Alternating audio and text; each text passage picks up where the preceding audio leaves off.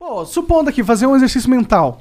Ganhou, você ganhou ano que vem, caso você ve- venha se candidatar como presidente mesmo, você ganhou. Qual que seria o seu plano de guerra aí? Porque vai ser uma guerra, se você quiser mudar Uhum. o sistema de verdade, porque o sistema não vai querer mudar. É, qual e foi o- isso que iludiu muita gente Com no Bolsonaro. voto com o Bolsonaro. Claro. É, Porque ele, ele disse que ia bater de frente. é ele ia pra sistema, guerra, caralho, mas aí o quê. colocou aras, tá ligado? Não foi pra guerra, tá ligado? Não, pelo contrário, se vendeu pro Centrão. Sim, ele falou pro que cavalo estava- de Troia, falou, vem cá, entra aí, entra É. aí, entra todos os cavalos que derem. Então veja, essa é a pergunta. Essa é a pergunta. Então o que, que eu estou tentando fazer com vocês hoje aqui à noite? A gente podia estar conversando de coisas mais agradáveis, não é? Pra mim é super agradável. Não, tá não, conversando. eu tô falando, mas eu tô tentando dizer, olha, aqui tem que dizer de onde vem o dinheiro, quanto custa, e tô cutucando que a herança não paga e tal, por quê? Eu tô, eu tô baixando a bola do cidadão que está prestando atenção em mim, que é a primeira providência da guerra contra o sistema é você não mentir. Então a eleição, a relação do candidato com o povo é telegráfico, o discurso é curto, é breve, é simbólico, é emocional, mas isso não pode levar ao ponto, como acontece, tem acontecido no Brasil, de eu despolitizar de tal forma que o cara acredita que eu sou o salvador da pátria. Sabe qual é o resultado? Eu sou um mentiroso e no dia seguinte ele vai tirar o apoio de mim no primeiro dia. O sistema vem para comer meu fígado e as pessoas que me deram poder vão estar se sentindo traídas porque eu menti. Tá aí o Bolsonaro. Exatamente. Só não caiu ainda porque comprou o Centrão e está garantindo a custa de bilhões de reais. Saiu hoje na Folha. 20 bilhões de reais de, de- de orçamento paralelo, clandestino, que é simplesmente dois terços de tudo que está sendo gasto no Brasil. Estão sendo distribuídos pelos deputados da- da- desse, desse tipo de coisa, roubando um, um terço, a metade. Tratoraço, quer comprar trator por aí afora, quando a grande questão é socorro emergencial, vacina, sabe? Crédito para microempresas sobreviver à pandemia. 20 bilhões estão sendo gastos comprando trator superfaturado para distribuir para prefeito no interior e tal. É Porque- tipo um mensalão onde o, o, Exatamente o Bolsonaro a mesma não coisa. tem, não tem como se fuder, porque o ônus de se fuder foi em quem fraudou a licitação de trator. Pronto. Mas o Bolsonaro sabia que esse tanto de verba seria usado pra isso. Tá sabendo porque ele era desse baixo clero. É tudo coleguinha dele. Pode crer. Tudo coleguinha dele, 28 anos. Eu fui contemporâneo dele. né? Então, então veja, então, primeira providência para enfrentar o sistema: moderar a promessa e apostar na inteligência do povo. Repartir o tamanho da, da dificuldade e anunciar o que, que vai fazer. Essa é a segunda etapa. O que, que eu vou fazer? Toda tragédia tem um lado bom. Isso é da sabedoria popular. Em toda tragédia, em toda, toda coisa ruim, tem um lado bom. Qual é a tragédia brasileira? A quebradeira geral atingiu o coração do Pacto Federativo. Opa, que diabo é isso? É assim. Opa, gostei dessa. Vai a lá. União Federal, estados e municípios. Então, por exemplo, na saúde, o município faz atenção básica, o estado faz atenção hospitalar, e a União faz o financiamento, o regramento, etc., a imunização, blá, blá, blá. Então, esse Pacto Federativo Brasileiro está um caos. Tem 23 estados brasileiros dos 27 quebrados. Quebrado significa aí a saúde que não está funcionando, a educação que não está. Está aqui em São Paulo, greve de 120 dias de professor, o Ceará paga um salário maior do que o professor de São Paulo. meio o que não quer dizer que é o salário que os professores merecem. Por favor, não me entendam mal, mas nós pagamos, sendo o estado mais pobre, mais do que São Paulo. São Paulo faz oito anos que não dá reajuste aos policiais militares. E por isso está aqui com a água no pescoço para quebrar. O Rio já quebrou, Minas Gerais já quebrou, Rio Grande do Sul já quebrou, Rio Grande do Norte já quebrou e por aí 23 estados. Então esse é o tamanho da tragédia. Aqui está a semente da virada. Qual é? Eu, em vez de negociar com os deputados em Brasília, trancado em gabinete sem o povo assistir, eu entre eleição e a posse descanso dois dias, né? E vou trocar um redesenho do Pacto Federativo. Vou restaurar, na prática, concordo também, vou restaurar a condição dos municípios e dos estados poderem investir e qualificar, que estão estrangulados por conta de uma coisa que eles não sabiam como manejar, dívida. Aí eu já calculei, de novo, vamos lá. Chato pra cacete, mas você está Não, me vamos lá, perguntando lá. como. Porra, não tem nada de chato E é nisso, cara. detalhe, e é detalhe. E eu vou, eu vou insultar os candidatos que vão para não vai nenhum passar na lambança. Vem na lambança e eu vou, e aí, como é que vai fazer?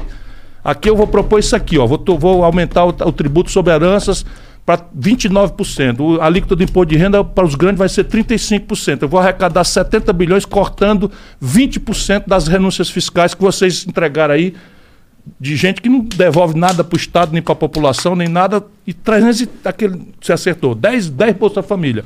Eu vou cortar 30%, ou 25%, ou 20%, vamos lá. Por que não cortar tudo disso? Tirar. Porque muitas vezes é um incentivo para gerar um emprego.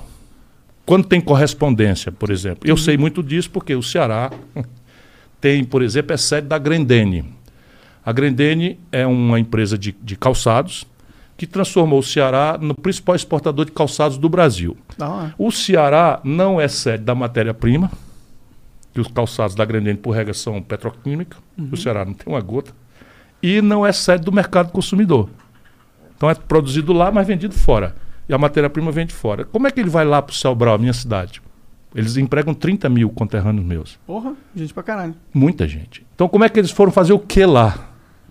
Eu tenho que compensar que lá não é a matéria-prima e tenho que compensar que lá não é a sede, porque eles vão gastar mais com, com frete para trazer a matéria-prima, com frete para levar a matéria. E eu tenho a ferramenta da renúncia fiscal como um mecanismo de fazer. Mas tem uma correspondência. O cearense sabe que esse imposto aí foi trocado por emprego. Entendi. Percebe? Aí você, qual é a cidade que tem o melhor IDEB do Brasil, melhor educação pública do Brasil? Tchan, tchan, tchan, tchan, vai no Google, Sobral. Por quê? Porque a grana da Grandene, do Estado, eu dispensei, mas a do município eu não dispensei. Aí Sobral tem dinheiro para fazer uma escola pública modelo. Entendi. E ganha prêmios internacionais e tal. É, minha- isso, isso Ah, eu isso é escuto legal. várias vezes de outras pessoas Pode perguntar que, independente. que nem gostam brinquei- muito de tu e É, eles... não, não sou eu, não É. sou eu, é, são os professores, são, são os estudantes, Uhum. são, são, sabe, os, os- eu apenas tenho orgulho de ter preparado esse ambiente político, de ter influído no desenho do projeto. E eu sou o cara que vai na frente, eu sou o brigão, eu tenho um aresta para todo lado, sabe? Eu chamo o Michel Temer de ladrão, ele me processa, eu chamo o Eunício Oliveira de ladrão, ele me processa, eu chamo o Eduardo Cunha de ladrão, ele me processa. Eu não estou defendendo nada para mim. É só perguntar, mas tá bom, por que, que eu chamei o Eduardo Cunha de ladrão? O que é que eu tenho com isso? O Eduardo Cunha é deputado do Rio de Janeiro. Chamei porque ele é ladrão, ele está roubando dinheiro do povo. E assim, é o meu jeito de ser. E eu, para fazer isso, eu não tenho rabo de palha. Num- 40 anos, nunca fui processado, nunca respondi por nada, nenhum mal feito, nem para ser absolvido. Nada mais é do que a minha obrigação. Mas voltando, então, eu pego o pacto federativo, chamo os governadores, não interessa se são do meu partido ou não. Essa é a chave. E eu vou dizer para eles: ó, eu vou restaurar a condição do Rio Grande do Sul de voltar a investir. Vou restaurar a condição de São Paulo. Como? 600 bilhões é a dívida de vocês, tudinho comigo, governo federal. 80% disso é São Paulo, Rio, Minas e, e Rio Grande do Sul. Quatro estados. 8 vezes 6, 14. Então, assim, 400, quase 400, não, como é? 6 vezes 8, 48. 480 dos 600 bilhões são quatro estados, que tem já uma boa parte da maioria do Congresso brasileiro. Os outros são só 200, que tem mais da metade do Congresso. Então, eu vou chamar os outros para começar, que são os mais pobres, os menores, os pequenos. Vou dizer, vamos lá, vamos mudar o Brasil? Vamos, tá aqui. Eu dispenso, eu reestruturo a dívida, não vou dispensar, vou reestruturar a dívida. Vocês iam pagar para mim um bilhão de reais esse ano, vamos pagar só 100 milhões. Os 900 milhões vocês vão investir dentro de um projeto que nós vamos discutir a prioridade. A prioridade para mim é educação. Mas eu topo se você quiser fazer saúde. Mas eu não topo se você quiser fazer fonte luminosa. Aí eu não topo. Então, É uma coisa de planejamento partilhado. Eu não vou impor, mas vou dar uma linha de prioridade para ter coerência. Saneamento básico, topo. Moradia popular, topo também. Por quê? Porque eu resolvo quatro, quatro assuntos de uma só cajadada: o emprego, Emprego. e resolvo o problema de saúde, né? Do saneamento básico na porta do cidadão, do aluguel, do papel, do papel da casa, das periferias toda, ninguém tem papel da casa, não pode ser cidadão, não pode tomar um empréstimo, não pode dar garantia. Tudo isso coisa que eu já fiz. Funciona, né? Funciona para valer. Né? Eu digo, eu quero ter uma chance porque eu sou treinado. Hum, Eu estou me apresentando, por favor, não pense que é, que é, que é- é autoelogio, não, mas né, o cara tem que se exibir um pouquinho. Mas esses 900 milhões aí que Aí vo- pronto, aí vira o quê? Vira uma dívida do Estado com outro prazo. Ele vai continuar devendo, só que com outro prazo. E esse milhão agora, em vez de ir para a União Federal, vai ficar com ele. E não vai fazer uma falta imediata para a União? Vai. Aí eu tenho que dizer como é que eu vou resolver o problema da falta para a União. Aí o que, que eu vou fazer? Pego 300 bilhões, 340 bilhões, 330 bilhões de renúncia fiscal, corto 25%. Aí eu pego o tributo sobre heranças, que é de 4%, eu vou fazer uma escala. Eu pego o ITR, vou falar baixinho aqui para eles não ficarem muito zangados comigo. Sabe o que é o ITR? Não. Imposto Territorial Rural, Ah, que é o IPTU do campo.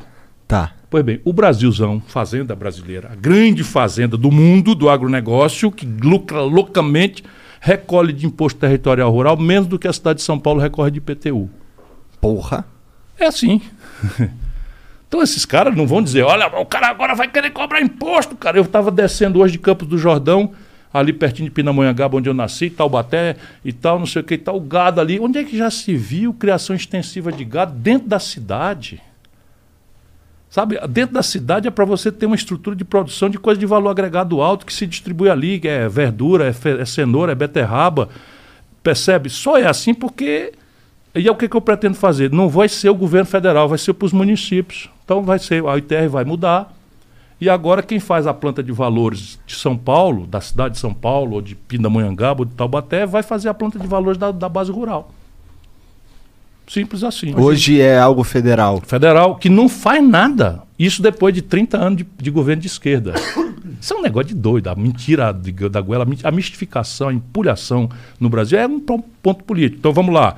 Depois você tem a tributação sobre o imposto de renda das pessoas jurídicas e físicas no lucros e dividendos. Isso é o seguinte: se a empresa faturar e reinvestir, isso é muito bom para a comunidade É. Sim. muito bom para a comunidade, então não tem que ter imposto. Mas se o dono, pessoa física, tira da empresa esse lucro e dividendo, é ou não é razoável que ele pague imposto de renda? É razoável e O, o mundo outros países. É. inteiro. Não, o mundo inteiro, para não dizer o mundo inteiro, só o Brasil e a Estônia não cobram. A Estônia é um pequeno país do, do leste da Europa. E de tanto eu falar aqui, está repercutindo lá. É. E o debate abriu no Congresso da Estônia para resolver. Sério? Sério. Só que eu já cobrei esse imposto aqui, Monark. Eu já cobrei. Eu era ministro da Fazenda do Itamar, eu cobrei. Aí, de repente, a dita esquerda de Goela revogou e nunca mais. E eu outro dia estava num coisa com o presidente de um grande banco, fica, quase, quase devassada a privacidade do cara, porque só são três. É, é. Eu estava conversando com ele, olha, desculpa, eu não, não sou inimigo de ninguém, pelo contrário, vai ver o que eu fiz com, de estimular empresas no Ceará. Papapá, eu chamo o Ceará porque é um lugar onde as pessoas podem conferir. Ah, esse cara é tão bom assim, é um mentiroso, é mais um picareta, é mais um demagogo. Eu acho que todo mundo devia ser desconfiado da população, do, do político. E, e procurar. Hoje tem o Google, cara. Hoje é bem mais Na fácil. minha época não tinha Google. Você imagina, hoje tem o Google. Pô, o cara disse que a escola do Ceará agora tem cota para rico. Sabia? Cota pra rico? Cota para rico. Então, Como é que é? Uma Ah, cota ao contrário? É, uma cota ao contrário. Por quê? Porque nós começamos a escola de tempo integral, profissionalizante, com aquele estágio remunerado, profissões altissimamente contem- modernas e tal. E como a gente não podia fazer para todo mundo ao mesmo tempo, começamos a dar uma prioridade que é a nossa lógica. É o seguinte, só pode entrar nessa escola, que é um prédio espetacular, e tem tela de cristal líquido em algumas, e tem laboratório de ponta, e tem tá, tudo. Uma escola, procurar a melhor escola de São Paulo e compara. Vai no Google, quem estiver desconfiando. Né? No sertão do Ceará, então nos lugares mais pobres, nós metemos lá e com a condição, só pode entrar nela quem vem da escola pública. Que era uma forma de dar prioridade ao pobre. Ah, legal. Aí o Ministério Público foi dizer, isso está errado, é inconstitucional. A escola pública tem que ser de acesso a todos. Aí nós ficamos ali e tal, tá bom. Mas vamos dar prioridade para os pobres? Vamos. Então vamos fazer um termo de ajuste de conduta, que é um TAC, feito com o Ministério Público, que deu uma cota para rico, Quanto que é a cota de rico? 20%.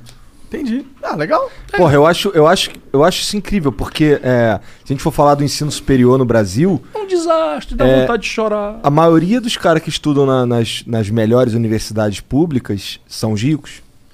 Né? E a maioria dos que estão inadimplentes com fiéis são, São os pobres. Mas e aí, a gente tava naquele negócio do, tipo, chegou lá a guerra. Pronto, aí estava fazendo as propostas. Federativo. Então, mas Eu troco o Pacto Federativo, eu vou construir uma mediação de atacado para substituir esse varejo corrupto. Uhum.